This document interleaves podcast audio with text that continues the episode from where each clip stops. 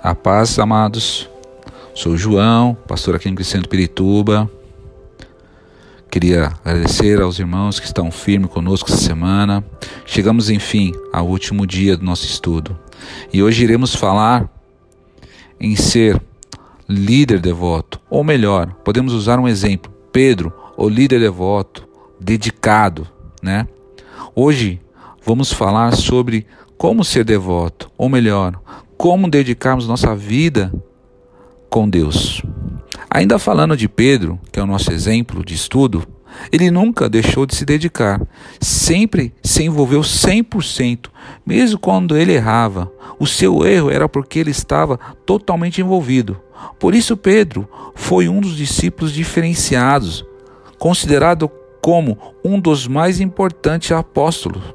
Ele deixou tudo imediatamente ao ser chamado por Jesus.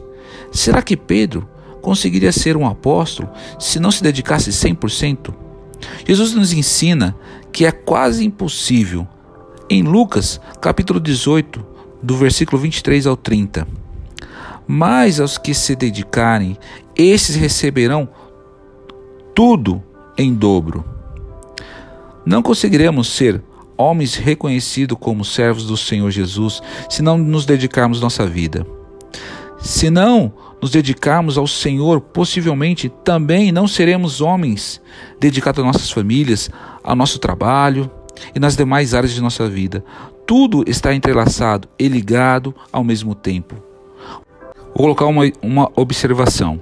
Jesus em Mateus 16, 25 diz que devemos deixar as coisas desta vida para podermos ter acesso ao reino dos céus. Apesar de estarmos neste mundo, não pertencemos a ele. Teremos uma vida eterna nos esperando. Não podemos esquecer que, enquanto não fomos para o reino, temos que viver nos dedicando e sendo fiéis a Jesus Cristo, sendo testemunha dele, em casa, no trabalho, no lazer, na igreja, em qualquer lugar, em todo o tempo. Isso não é um fardo, mas sim uma dádiva, pois nós entendemos o que é ser um cristão, ou melhor, ou quem é Jesus em nossas vidas. Em Mateus capítulo 21, do verso 3 ao 8, Jesus nos ensina que ele está sempre de braços abertos para nos perdoar e nos restaurar nossas vidas, para que possamos prosseguir. Isso nos mostra a nossa humanidade e a grandeza de Jesus. Seu sacrifício não foi em vão. Graças a esse sacrifício estamos aqui. Graças a esse sacrifício temos uma vida abundante. Graças a esse sacrifício tivemos uma semana, tempos maravilhosos onde estudamos temas tais como sermos forjados, engajar ou comprometer-se, motivarmos, ciclo de confiança e hoje, por último, dedicar-se como Jesus, lá em Marcos 9, 23, diz: Tudo é possível ao que crê. Vamos continuar crendo que o Senhor fará as transformações necessárias em nós, para assim sermos testemunhas vivas dele. Damos graças, Senhor. Oremos. Senhor, te damos graça, te damos honra, Senhor. Somos gratos por esse tempo que passamos juntos, que o Senhor nos concedeu, que a tua paz e a tua glória resplandeçam em nossas vidas.